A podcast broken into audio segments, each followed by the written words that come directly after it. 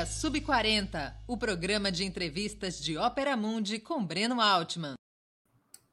Boa noite a todos e a todas. Hoje é 14 de outubro de 2021. Começa agora mais uma edição do programa Sub40. Nosso propósito é entrevistar convidados e convidadas que representam uma nova geração de lutadores, pensadores e realizadores. Homens e mulheres de até 40 anos, às vezes um pouquinho mais, que são referências no mundo do trabalho, da cultura do esporte, das leis, da comunicação e da política. Nosso convidado nessa semana é Josué Rocha, integrante da Coordenação Nacional do Movimento dos Trabalhadores Sem Teto, o MTST. Antes de começarmos a conversa, gostaria de pedir que façam uma assinatura solidária de Ópera Mundi em nosso site ou se tornem membros pagantes de nosso canal no YouTube. A imprensa independente e Ópera Mundi precisam da sua ajuda para se sustentar e se desenvolver. Também peço que curtam e compartilhem esse vídeo, além de ativarem o sininho do canal.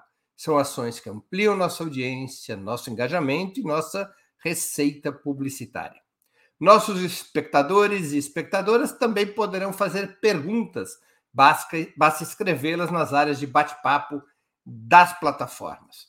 Se possível, no canal do Opera Mundi no YouTube, contribuindo com o Super Chat ou o Super Sticker. Além dessas formas de contribuição, assinatura solidária, a inscrição como membro pagante no canal do Opera Mundi no YouTube, ou o Super Chat ou, e o Super Sticker, você também pode contribuir através do Pix. A nossa chave é apoie.operamundi.com.br. Repito, apoie.operamundi.com.br. E a nossa razão social é Última Instância Editorial Limitada. Boa noite, Josué. Obrigado por atender nosso convite. Uma honra e um prazer tua presença no Sub 40. Boa noite, Breno. Boa noite para todo mundo aí que está nos acompanhando. Prazer estar aqui com você no Opera Mundi, falando um pouquinho hoje. Josué está com essas olheiras, pessoal, porque ele acabou de ter uma filhinha e, como todos que já tiveram filhos sabem, os, os primeiros meses são difíceis.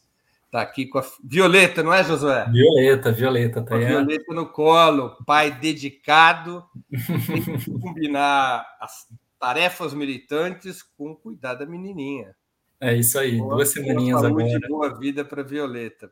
Josué, Valeu. aqui a gente sempre começa com uma pergunta protocolar, mas importante por causa do programa. Onde e quando você nasceu? Nasci é, em Resende, no estado do Rio de Janeiro, sul do estado do Rio de Janeiro, em 89, né? Tenho 32 anos. É, então, estou aí no Sub-40 aí também. Tem oito anos de Sub-40. Estou dentro. Josué, como é que foi tua trajetória até se vincular ao MTST? Bom, Breno, é, acho que a vinculação com o MTST ela acontece pelas coincidências da vida que me levaram para um local onde havia o movimento, né? Mas começando lá atrás, eu acho que é, eu me enxergo como, como alguém que de esquerda, né? O que o que está vinculado ao campo progressista desde muito cedo, né? Meus pais, meus dois pais são petistas, né? Até hoje são da direção do PT lá no estado do Rio de Janeiro, na cidade de Resende. É, passei minha infância fazendo campanha para o PT na década de 90. Qual a atividade profissional dos teus pais?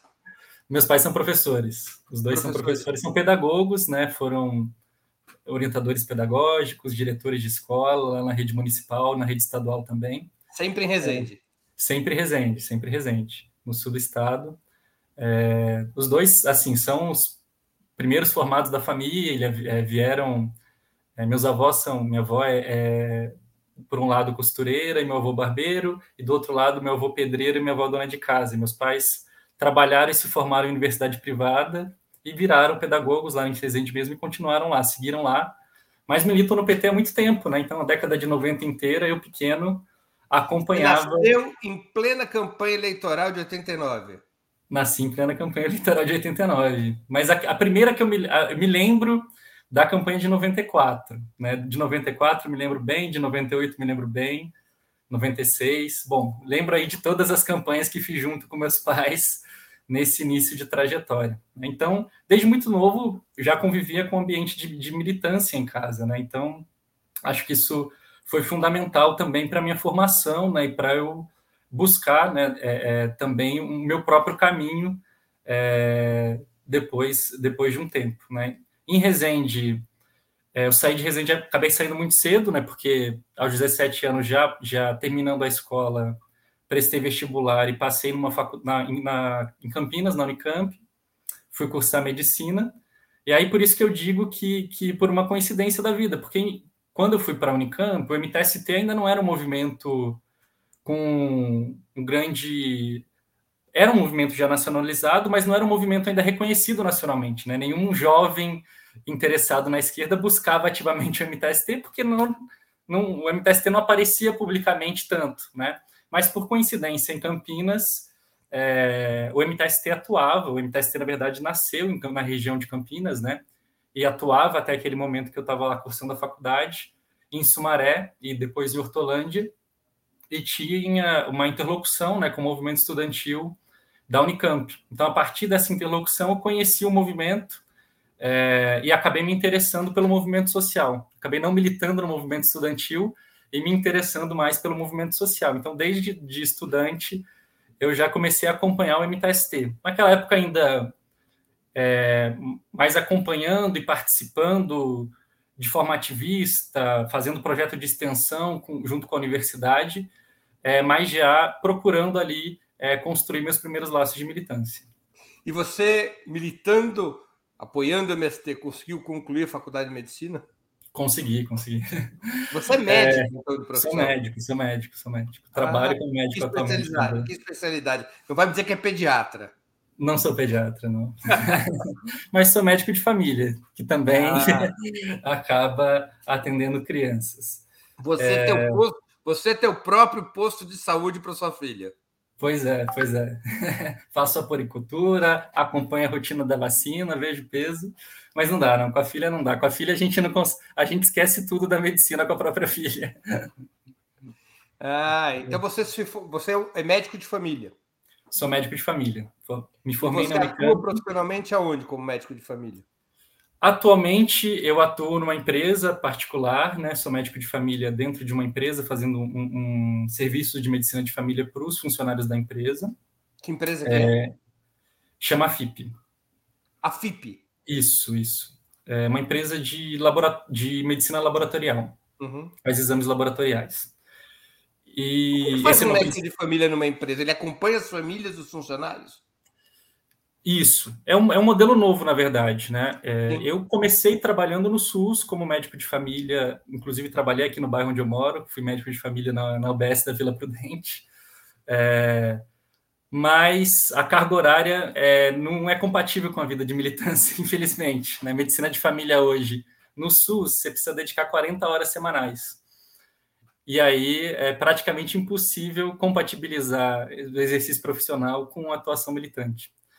Então, num certo momento, eu precisei procurar outros caminhos profissionais e atualmente estou nessa empresa, o que é bem interessante porque hoje é, também existe a proposta dentro da empresa de você desenvolver um atendimento de medicina de família, né? Para os funcionários e também para a família dos funcionários, com montando quase que uma estrutura parecida com o sistema único de saúde na atenção primária. É bem interessante.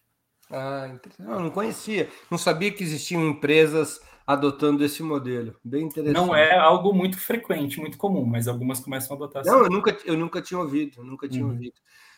Josué, vamos agora para o MTST. Como é que nasceu o MTST? Conta para o pessoal que nos assiste. Bom, o MTST ele surge em, por volta do ano de 97, né? Ele surge a partir de uma compreensão de militantes do MST aqui no estado de São Paulo, do movimento dos trabalhadores sem terra. Sem terra, exatamente.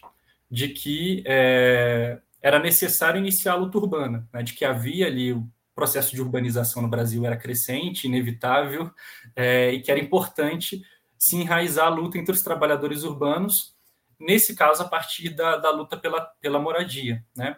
E aí, esse grupo, um grupo de militantes iniciou uma primeira ocupação da MTST, que é a ocupação Osiel Alves, né?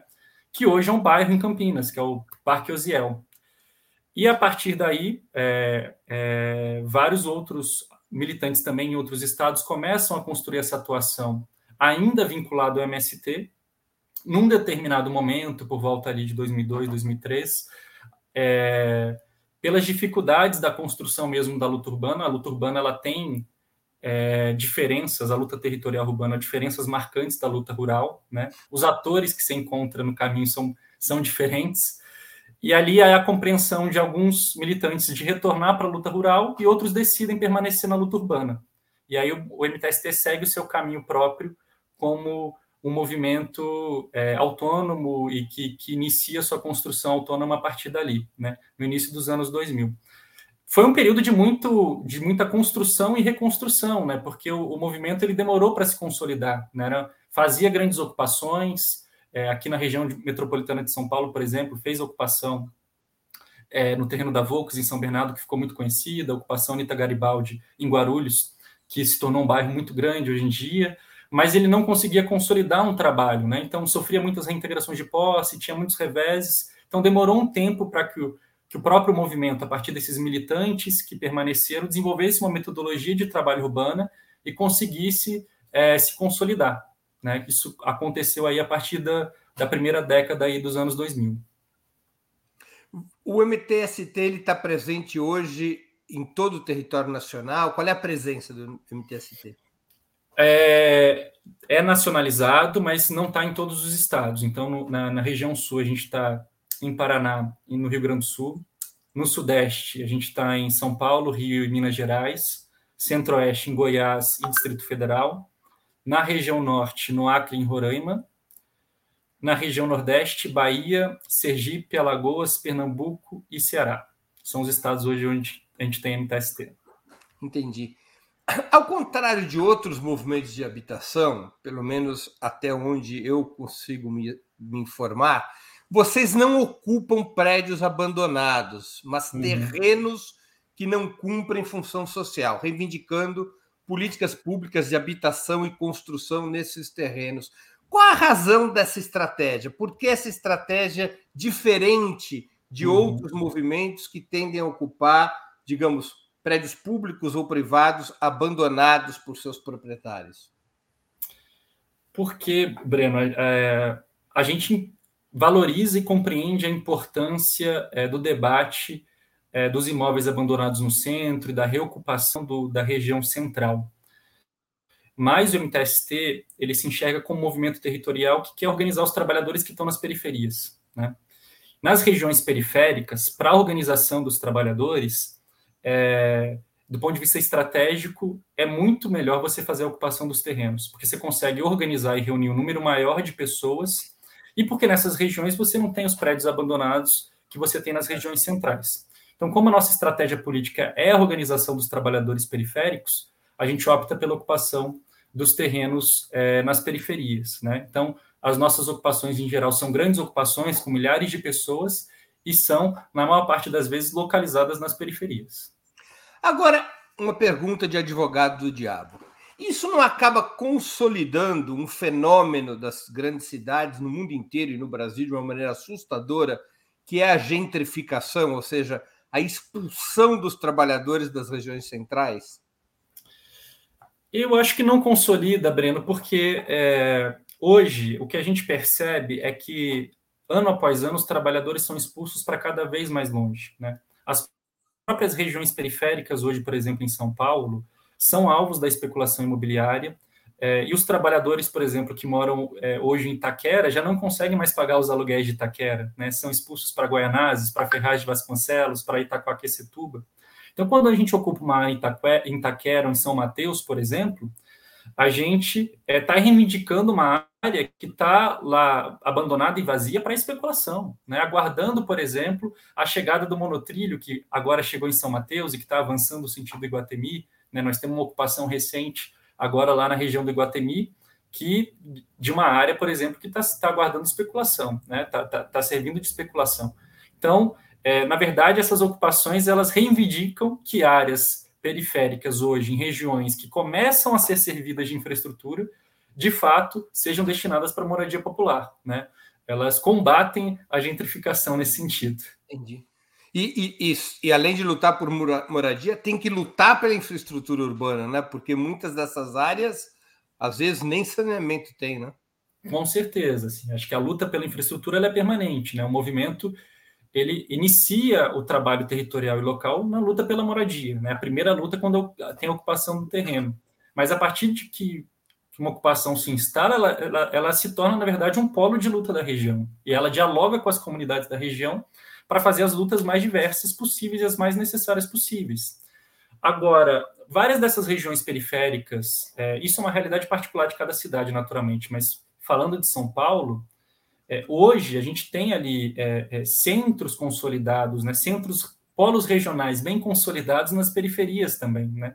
Ali o centro de São Mateus, o centro de São Miguel, o centrinho de Itaquera funcionam como centros regionais. Tem pessoas que moram na periferia é, e vivem a sua vida inteira na periferia. É, é, é comum é, o MTST, por exemplo, fazer quando traz o nosso povo ali para manifestações na Paulista, de pessoas que moram em São Paulo há anos e nunca foram na, no, no do MASP, né? Porque conviveram e viveram a sua vida inteira nos seus territórios. Então, isso é uma realidade também em cidades do tamanho de São Paulo, né?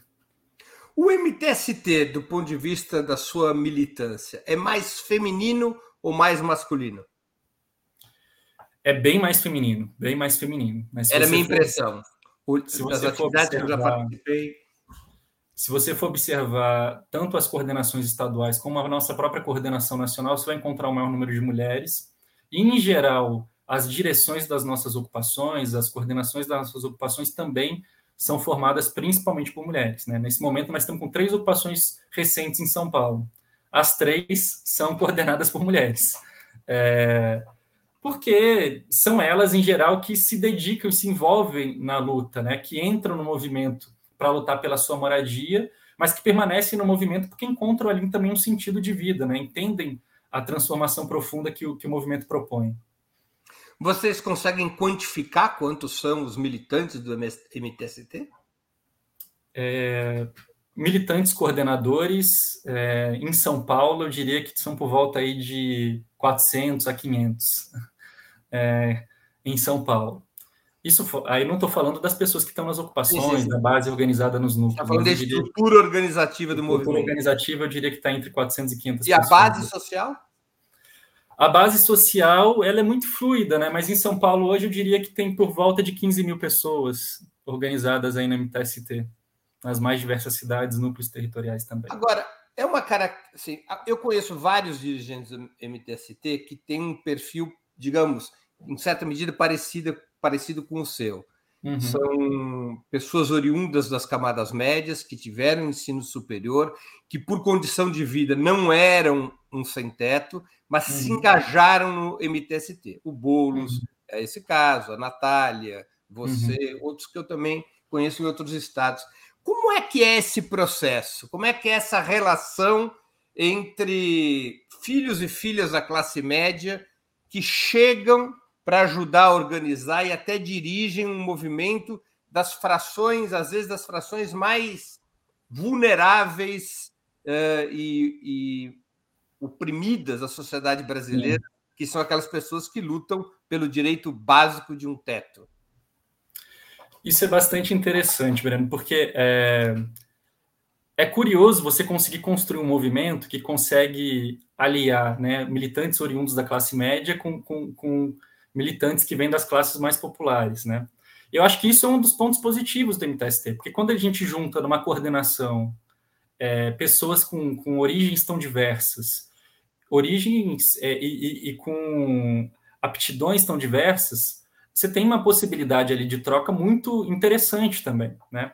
É, isso no MTST, a gente não, não tem um processo de entrada no MTST que é muito mais orgânico e sempre foi muito mais concreto e organizado, que é a entrada de quem vem para o MTST a partir da luta pela moradia, né? Que vai para a sua ocupação, constrói seu barraquinho, levanta a mão para ser coordenador de ocupação e que passa pelo processo de formação e vira um militante orgânico do MTST. para quem vem da classe média, é, eu diria que assim, ao longo do tempo, a, a, forma de entrar no movimento ela, ela, ela foi mudando. Lá atrás, né? Bom, quando o Guilherme entrou era outra história ainda, porque ele, está tá desde quase o início, né? Mas até mesmo quando eu entrei, eu contra outros militantes um pouco mais antigos que eu entramos, entramos não existia uma forma organizada de, de, de entrada na MTST, né? Então é, é, muito curioso, assim, existem histórias muito curiosas. Eu, por exemplo, é, fui era estudante universitário em Campinas, na Unicamp, e queria desenvolver um projeto de extensão na ocupação da Andar, em Hortolândia, né? E, e junto com, com, alguns amigos ali da universidade, a gente queria montar uma biblioteca e fazer um, um cinema lá para as famílias da ocupação. Só que as necessidades básicas e urgentes da, da ocupação era construir a cozinha, era fazer os espaços de reunião, né? A biblioteca seria a última necessidade. Todo dia a gente ia lá para a ocupação para falar da biblioteca. Um belo dia, um dos, dos coordenadores, militante histórico do movimento, chegou para a gente e falou: beleza, vocês querem fazer? Então arranja aí a lona madeira para a gente poder fazer, porque só a partir da nossa vontade e, da, e da, do interesse de construir uma alternativa cultural não sairia. Então, é, é, a entrada no movimento era muito botando a mão na massa, né? É, essa, essa sempre foi a forma que, que, que... Ao invés de lugar de fala, lugar de massa. Exatamente. Para entrar no movimento, você tinha que amassar muito barro, né? É, passar as noites na ocupação, ir para a ocupação, ajudar nas necessidades mais básicas, é, para a partir dessa vivência você ter condições também de construir junto o movimento com aquelas pessoas que estão ali no dia a dia. É, hoje a gente tem um processo de entrada um pouco mais organizado, né, com, as, as, pessoas que, por exemplo, se alguém me perguntar, se alguém quiser entrar no MTST, a gente tem um caminho, uma porta ali de entrada para dizer, Como não, faz isso, faz isso. É, a gente tem hoje, a gente chama de brigadas, né, é, de, de de trabalho de base, né? São as brigadas do movimento. Então, todo ano a gente abre inscrição para as pessoas que querem entrar no movimento. Elas não importa inscrevem. a origem delas, elas não precisam ser um sem-teto. Qualquer um pode entrar na brigada. Qualquer um pode entrar numa brigada, mas é o caminho mais tradicional para quem vem de classe média, eu diria, né? Em geral, quem é um sem-teto vai lá pela sua casa e depois decide entrar no MTST como militante, né? Quem, quem não é um, um sem-teto originalmente às vezes se interessa pela política do movimento e quer entrar, quer contribuir. Aí a gente tem esse caminho de entrada que são as brigadas, né? Então Entendi. a pessoa se inscreve. E são regionais, são territoriais. São territoriais e são temáticas, né? Então a pessoa se inscreve é, para participar, uma vez por ano a gente abre as inscrições, passa por um curso de formação e vai entrar numa brigada de saúde, de comunicação, de, de educação, de arquitetura e urbanismo, jurídica, e vai desenvolver trabalho concreto em algum território dentro desse, tema. Né? E a partir desse. Passa um ano com a gente aí nessa, nessa experiência para poder entrar no movimento. Né? Então, hoje tem um processo de entrada, mas lá atrás era muito mais é, botar a mão na massa e ver se dá liga. Ô Josué, como é que as direções municipais, estaduais, nacional do MTST são eleitas? Tem processo congressual? Como é que é o mecanismo? são a gente tem eleições nas instâncias, né? Então a gente tem as instâncias desde a coordenação de ocupação, né? Coordenação de ocupação. É, a instância mínima é a coordenação mínima, de ocupação. De ocupação de ou, de, ou de núcleo, né? Para os, os, quem está organizado nos núcleos territoriais e não em ocupação. É assim, esses coordenadores são eleitos a partir da base. Então, na ocupação, a gente tem os grupos, cada grupo ali elege os seus coordenadores, né? É, aí a gente tem os, os, coordenadores, depois de um tempo do processo formativo, eles se tornam militantes do movimento e compõem os setores organizativos do movimento, de organização, de negociação, de comunicação. Dentro dos setores são eleitos os representantes da coordenação regional e da coordenação estadual do MTST. E dentro da coordenação estadual, os representantes da coordenação nacional. Nós não, funcion não funcionamos com uma um congresso Entendi. periódico para eleger a direção. de representação territorial e setorial. Exatamente. E cada território vão indicando seus indicando. representantes. É um sistema baseado na representatividade. Exatamente. Entendi, entendi. Vocês conseguem manter os integrantes do, do movimento, a base social do movimento, não seus militantes, mas a base social do movimento, organizada e mobilizada depois que a reivindicação por moradia é conquistada? Porque no caso do campo, quando você conquista a terra, você tem uma forma natural de continuar a organização coletiva, que é a cooperativa, que é o desenvolvimento do projeto agrário naquela terra conquistada. A moradia, em tese, não tem essa perspectiva. Uhum. A pessoa conquista a moradia e está resolvido o seu problema. Vocês Sim. conseguem manter aquela base social que participou da luta organizada depois da conquista? É um desafio grande, viu, Breno? É, não, não, conseguimos naturalmente isso na, na integralidade. É, mas dentro, por exemplo, dessa base que, que conquistou, a gente tem um, um, grupo ali de militantes que se tornou orgânico do movimento, que continua construindo o movimento. Então, hoje a gente tem uma série de militantes que já conquistaram sua moradia, porque são de ocupações anteriores, vieram no processo de luta, conquistaram sua moradia e hoje organizam novas ocupações, é, formando novos militantes que estão chegando, né? Mas, para além disso, é, a nossa proposta sempre é manter um trabalho territorial permanente a partir daquele, daquele, daquela conquista. Então, um condomínio, para nós, ele se torna ali um núcleo territorial de trabalho permanente, né? E ali a gente vai desenvolvendo uma série de outras ações, desde desenvolver as lutas comunitárias, então, por exemplo, conquistamos a moradia, mas nós não temos o, o, o ônibus é, adequado para fazer o transporte das pessoas. Vamos fazer luta para que a gente escola, tenha ou, ou a escola, ou posto de saúde, né? Para além de desenvolver ações próprias do movimento naquele território. Então, temos agora, mais recentemente, estamos entrando bastante na, na, nas hortas é, urbanas. Então, temos o nosso último condomínio que foi entregue, ele já foi entregue com uma com uma produção, com uma horta implantada dentro dele para manter uma rotina de produção interna e também manter um trabalho organizado. A, ideia, a gente tem recentemente também a implantação dos cursinhos pré-vestibulares, que também estão aliados a essa base que está organizada, dos núcleos de tecnologia, de formação tecnológica, também com essa turma que está é, organizada nos, nos condomínios. Então, a proposta do movimento é ir inserindo outras ações para além da moradia também a partir do momento que a conquista foi consolidada. Entendi. Quer dizer, aí passa a existir uma espécie de associação de moradores naquela, naquele núcleo habitacional que foi conquistado. Exatamente. Não é, não, não segue ali as formalidades Sim. da associação, mas é praticamente isso. Né? Ela, ela atende claro. ali a, a, as demandas comunitárias e também oferece, oferece iniciativas. Ah, já não é mais um núcleo de ocupação, já é um núcleo de moradia, né? mas Exatamente. integrado à estrutura do MTST, entendi. Exato. O MTST, Josué, tem incentivado, eu venho acompanhando isso pela, pelas informações que me chegam, tem incentivado nos últimos tempos a constituição de cozinhas solidárias. O que, que se trata?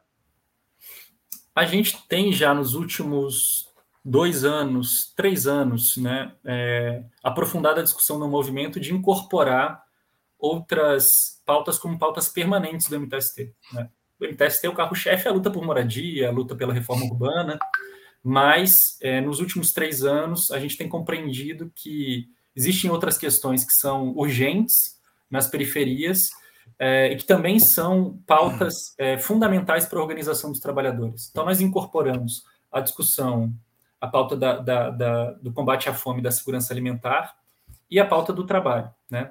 A que a gente conseguiu desenvolver mais nos últimos dois anos foi a questão do combate à fome e segurança alimentar. Então, desde a constituição de campanhas permanentes de arrecadação de alimento, até esse ano, a constituição das cozinhas solidárias. Né? A cozinha solidária ela é um é, espaço comunitário para produção e distribuição de alimentos. Né? Então, ela está inserida dentro das comunidades nas regiões periféricas, em São Paulo e no restante do Brasil.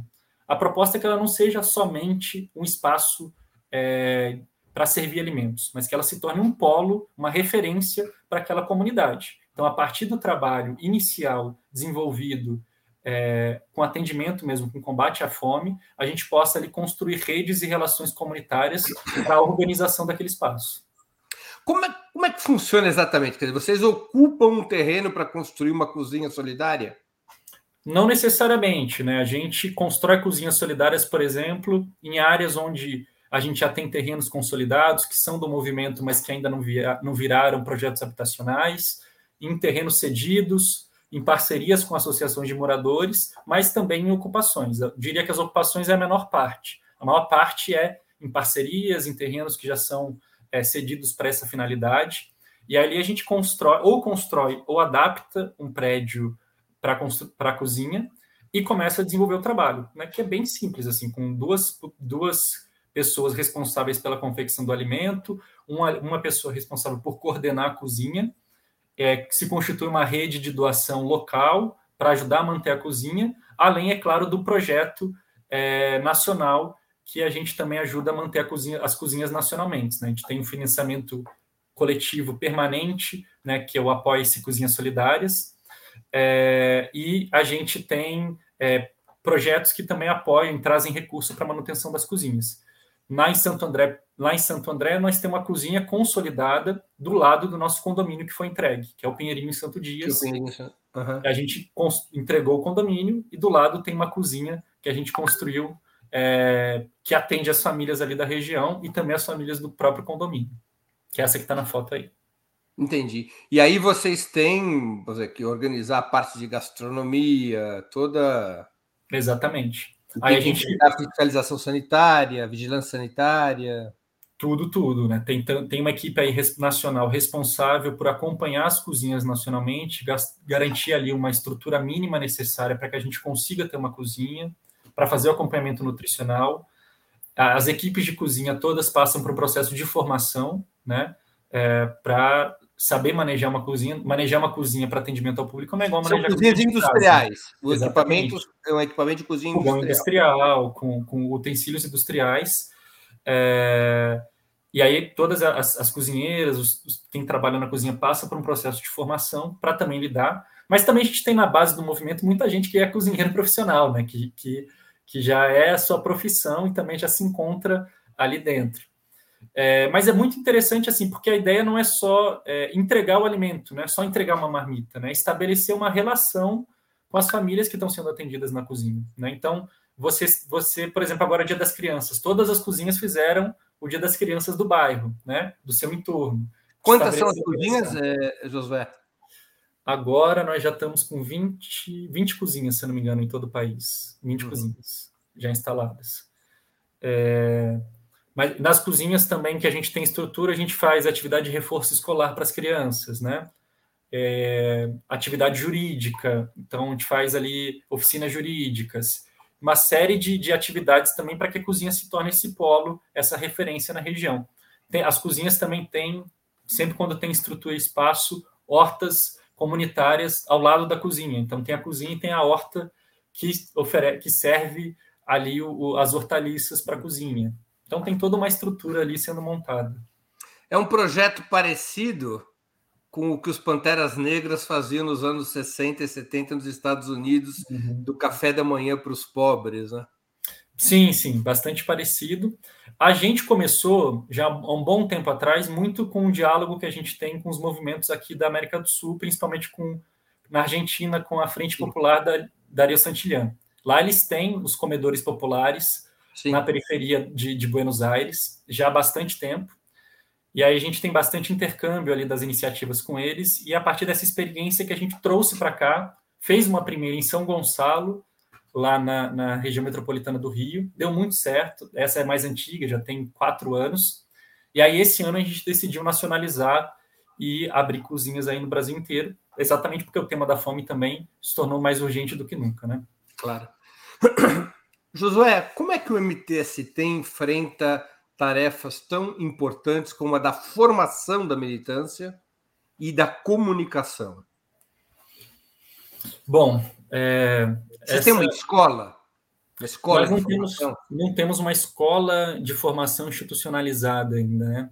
mas a gente tem dentro do movimento setores organizados com essas é, com esse objetivo, né? com essa tarefa específica. Tem um setor de formação e o setor de comunicação.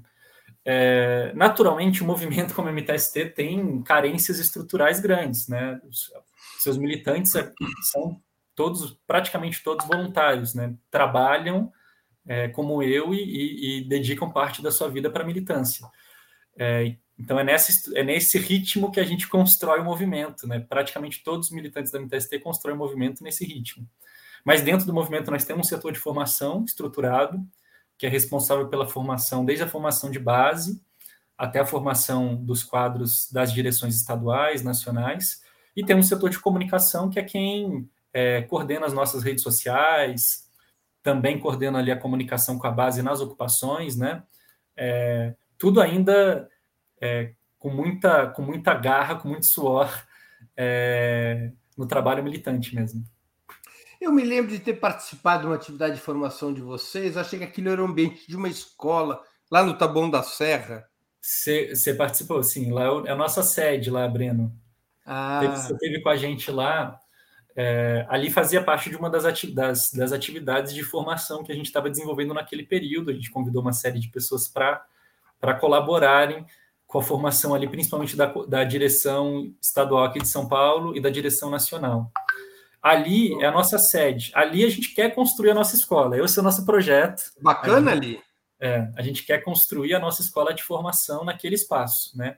É um espaço que foi conquistado com luta pelo movimento, é uma área que foi desapropriada é, pro, pelo CDHU para a construção de moradia. Ali do lado tem o nosso condomínio João Cândido, A e B, que, que foi entregue em 2014, e esse, essa área desse, desse terreno ficou ali reservada para ser a sede do movimento. E no nosso projeto futuro é ampliar e construir uma escola de formação permanente. Esse é o projeto, não no, longo prazo, eu diria no médio prazo, para a gente ter essa estrutura ali. Josué, a imprensa corporativa muitas vezes tenta acusar os movimentos de moradia por prática de extorsão, afirmando que o acesso à habitação fica condicionado ao pagamento de uma taxa. Como é que você uhum. responderia a essa denúncia e como é que se financia o MTST? Bom, é, os movimentos de moradia são muito diversos. Né? A gente tem inúmeros movimentos de moradia no Brasil, desde movimentos nacionalizados até movimentos locais que, tão, que existem no Não há uma central dos movimentos de moradia não, no país. Não existe, não existe. Então, em geral, quando a imprensa julga os movimentos, ela, ela entende os movimentos como uma coisa só, né? mas eles são inúmeros e diversos. Né? É, existem dentro desses movimentos, naturalmente, picaretas que querem se aproveitar do povo, e, e, a gente não esconde isso, né? e a gente, inclusive, combate isso. Né? Sempre quando a gente chega numa comunidade que não nos conhece, a gente tem que dizer o que nós não somos também, além de dizer o que nós somos. É, mas é, Dentro do MTST propriamente, nós não cobramos nenhuma taxa. Né? Não é uma prática do MTST a, co a cobrança de nenhuma taxa. Nós não abominamos a cobrança de taxa. Existem movimentos sérios que cobram taxa é, dos, seus, dos seus afiliados para custear as suas estruturas mínimas. Mas essa não é uma prática do movimento. Né? É, exatamente porque nós não somos um movimento que, que se prevê tão institucionalizado. Né? Nós, nós atuamos mais como movimento social, político, que quer desenvolver mesmo uma atuação militante. Né? Então, quem está no movimento é, atua no movimento como militante político, é, encarando a sua atuação ali como uma tarefa militante. Então, a, a estrutura do movimento, perto do tamanho que ele tem mente, é muito pequena, né? É uma estrutura que por exemplo, praticamente não tem militantes liberados para desenvolver suas atividades. A maior parte dos militantes do MTST, a grande maioria, trabalha e milita. Né? E os custos do movimento são, são bancados com apoiadores. Então, nós temos um financiamento. Nós temos esse projeto da cozinha, que é uma estrutura de financiamento à parte, mas a do movimento propriamente, nós temos um financiamento recorrente, por exemplo, de quem colabora mensalmente para o movimento, né? É, que as pessoas lá todo mês vão lá e colaboram. É, nós... Como é que quem quiser, quem está nos ouvindo e quiser colaborar, como faz? Vamos lá, Olha, o pessoal, pessoal, da finanças vai me matar porque eu não estou com isso na ponta da língua. Eu vou pegar aqui agora. é... Propaganda alma do negócio. Tem que aproveitar é, as oportunidades para vender o peixe. Enquanto você procura, eu vou vender o meu peixe. Pessoal, quem estiver assistindo agora ou depois, contribua com super chat, com super sticker, se torne membro pagante do canal do Opera Mundi no YouTube ou contribua através do Pix. A nossa chave é apoie.operamundi.com.br. Vou repetir, apoie.operamundi.com.br. A imprensa independente, o Opera Mundi, precisam da sua ajuda. Igualzinho o MTST, se vocês não apoiam, a gente não consegue sustentar e expandir nosso trabalho jornalístico. Se vocês gostam, apreciam o trabalho jornalístico que a gente realize, ouvir gente como Josué é, com frequência, din-din no nosso, para o nosso dízimo aqui do Opera Mundi. Qualquer valor, mesmo que seja pequeno, é muito bem-vindo. Josué, achou? Rapaz, eu não achei. Mas, o, Breno, tá aqui do, da Cozinha Solidária, que é o Apoia-se das Cozinhas Solidárias, tá? Esse é o que a gente mais tem divulgado, porque é o que a gente está investindo pesado agora para manutenção das cozinhas. Que é, é o apoia, exatamente, esse que está aí na, na tela. Apoia-se apoia Cozinha Solidária. Tá bom. É, e esse é o financiamento que a gente. Botar isso na, na barra de endereço é, de qualquer navegador, vai para o lugar certo. Vai, com certeza. Se você colocar Cozinha Solidária MTST ou Apoia-se Cozinha Solidária, você consegue chegar lá também. Tá bom.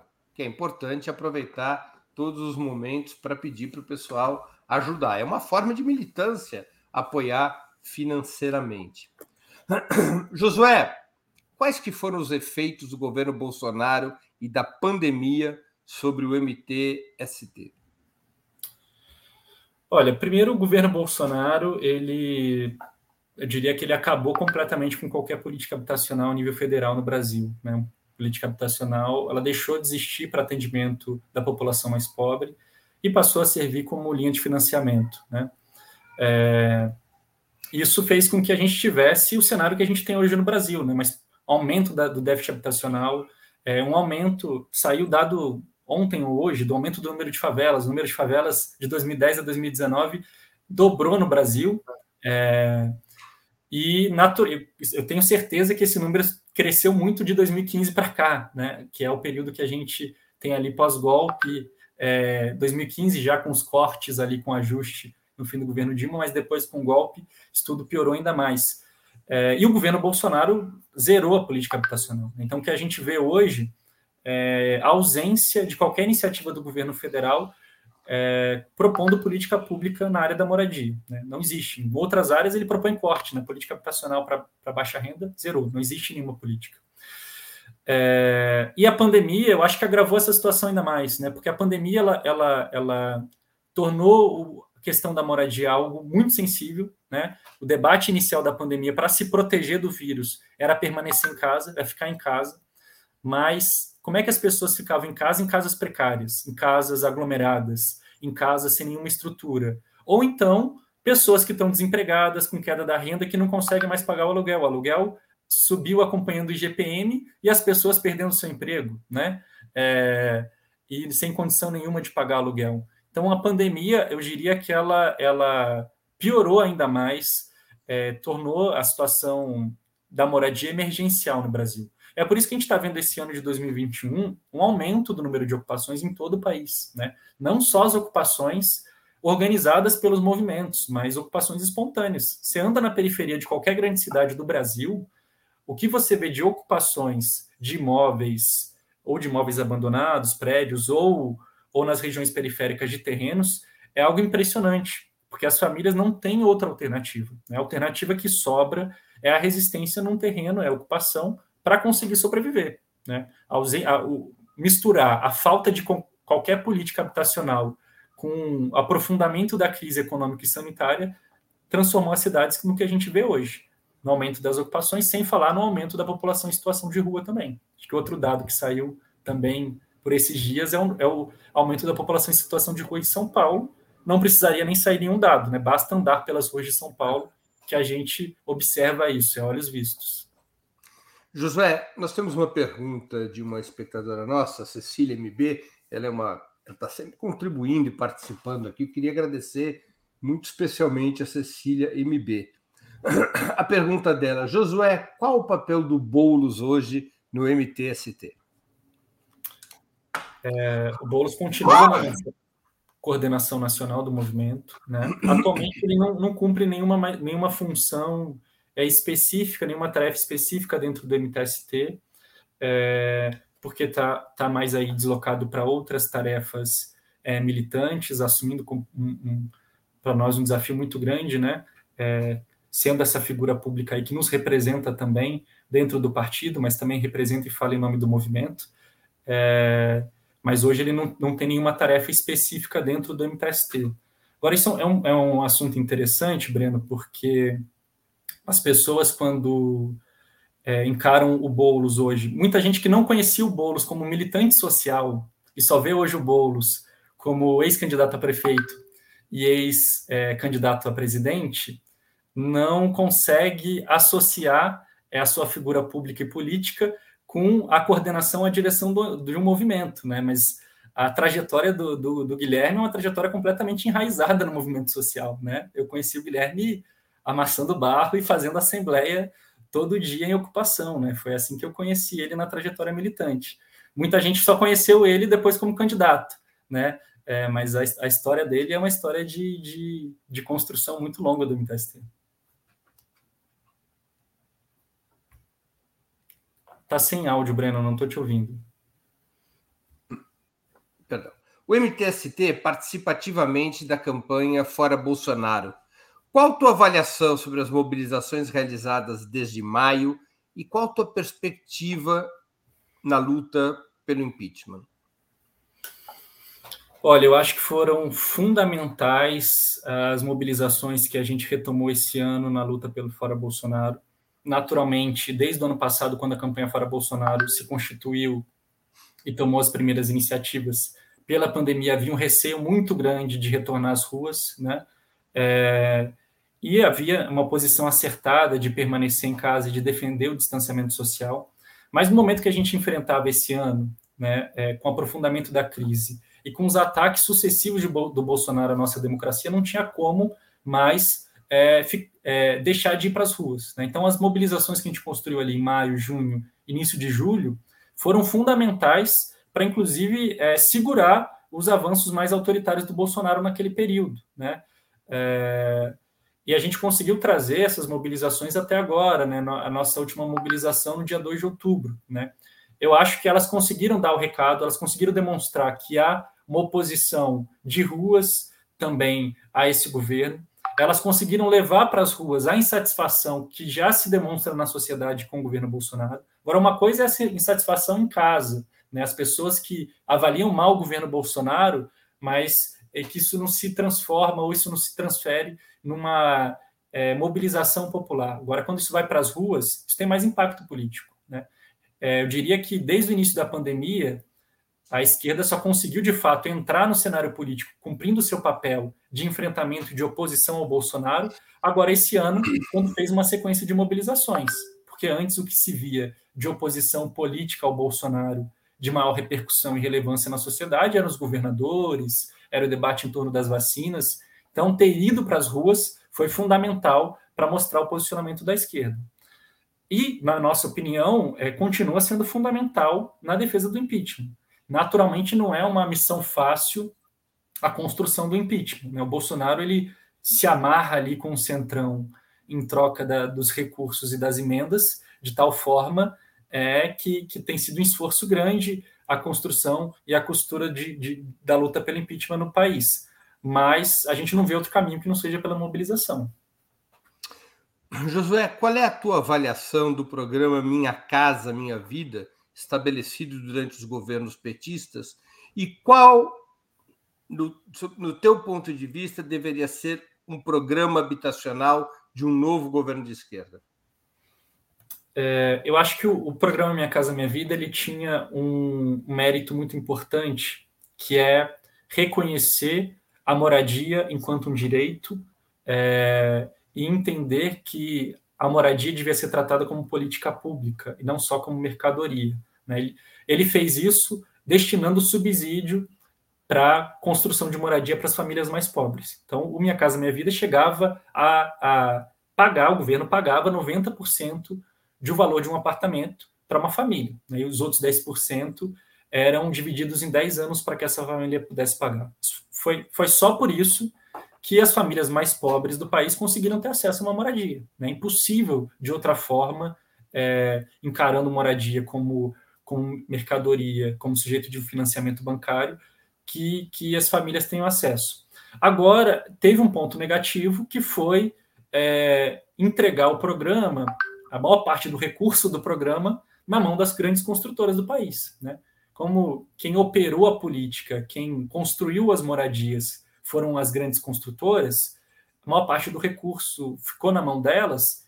Aí você teve os cenários que a gente viu também no programa que falaram contra o programa. Né? Muitas unidades construídas nas regiões mais afastadas das, grandes cidades, lugares que não, tem, não tinham nenhuma estrutura básica de escola, de transporte público, de saúde, né? É, às vezes moradia sem muita qualidade, porque o objetivo da construtora não é construir é, é, a melhor moradia com aquele recurso, é aumentar, maximizar seu lucro, né? Então, as moradias pequenas, com materiais de pouca qualidade.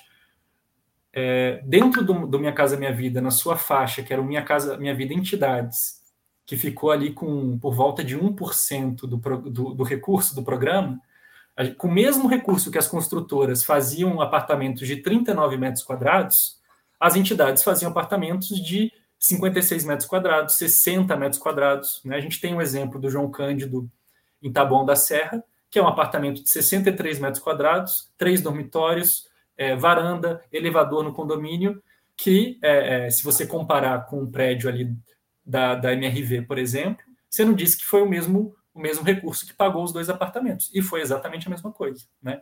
Então, o problema foi ter entregado essa política na mão das grandes construtoras e não ter, é, de fato, usado esse recurso como uma política pública para garantir qualidade também na construção dessas moradias.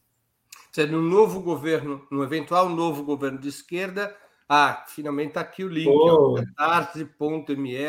Eu, eu, desculpa aí nosso setor de finanças, está aí o nosso link do Catarse, por favor. É isso aí que ajuda a gente a se manter. Isso aí, pessoal.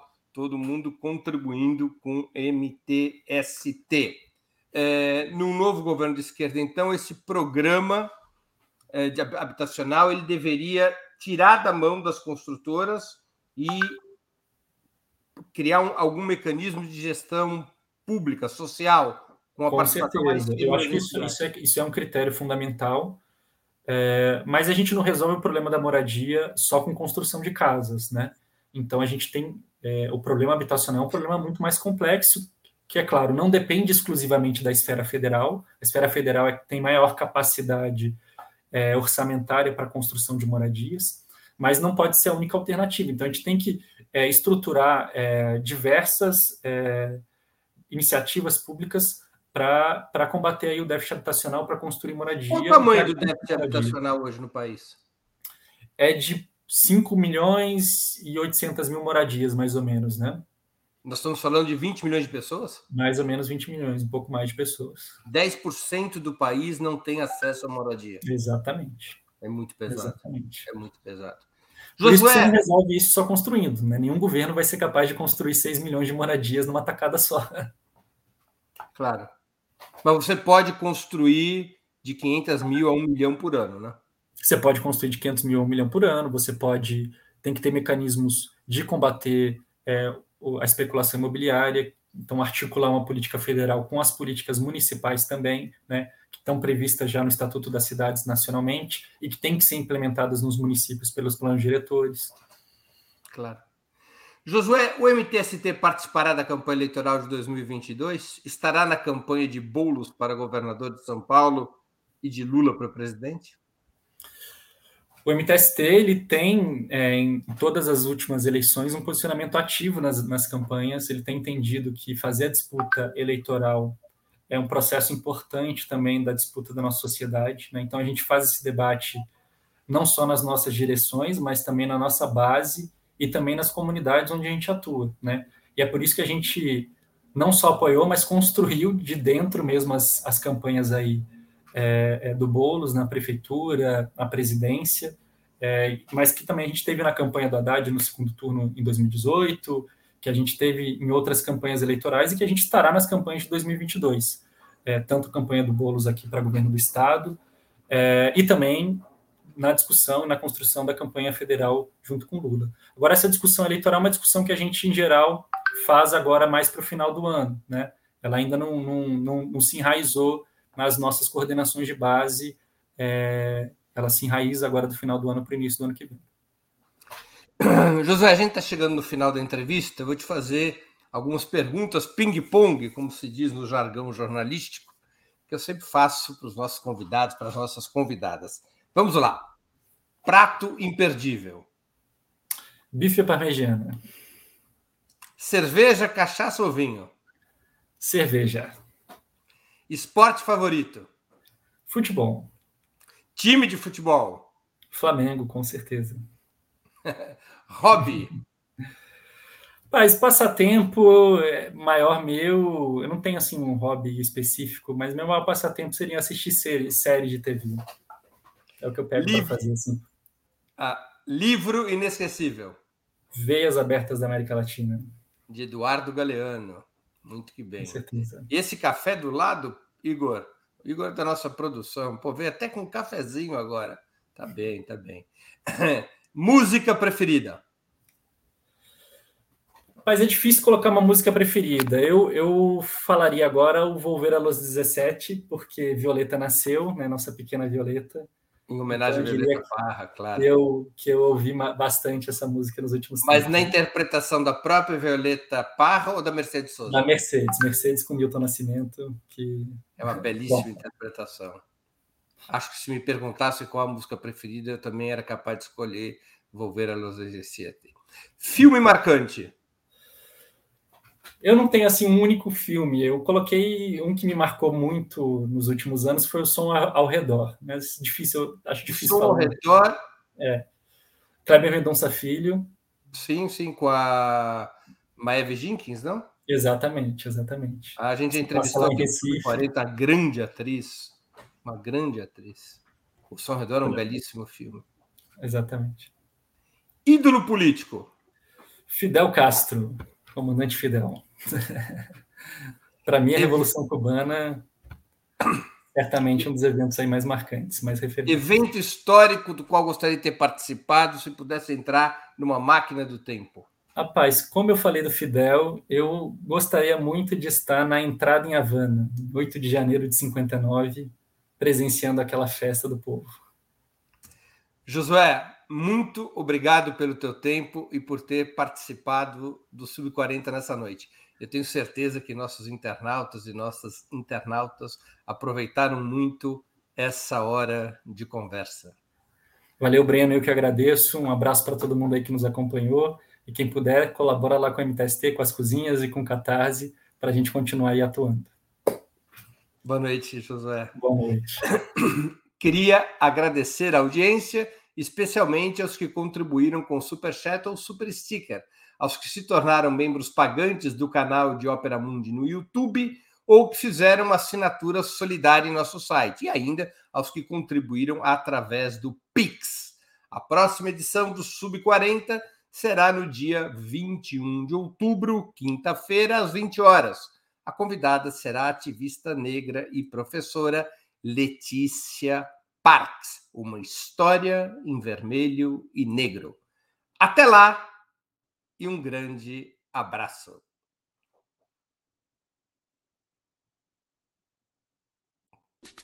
Para assistir novamente esse programa, se inscreva no canal do Opera Mundi no YouTube. Curta e compartilhe nossos vídeos. Deixe seus comentários. O jornalismo de Ópera Mundi é mantido com o seu apoio. Faça uma assinatura solidária em www.operamundi.com.br. Com um pequeno valor mensal, você nos ajuda no desenvolvimento de um jornalismo independente e de qualidade. Obrigado pela audiência e até a próxima.